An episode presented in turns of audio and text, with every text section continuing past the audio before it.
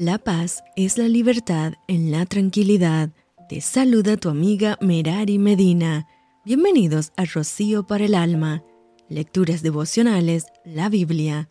Josué capítulo 16.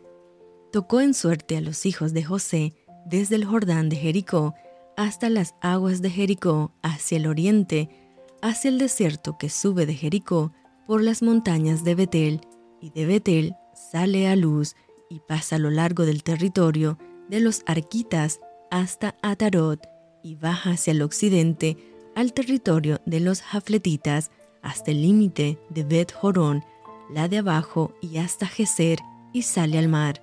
Recibieron pues su heredad los hijos de José, Manasés y Efraín, y en cuanto al territorio de los hijos de Efraín por sus familias, el límite de su heredad al lado del oriente fue desde Atarot Adar hasta Bet Jorón, la de arriba.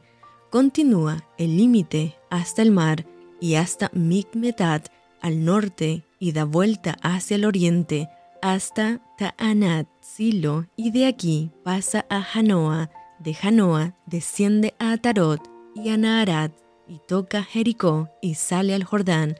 Y de Tapúa se vuelve hacia el mar al arroyo de Caná y sale al mar.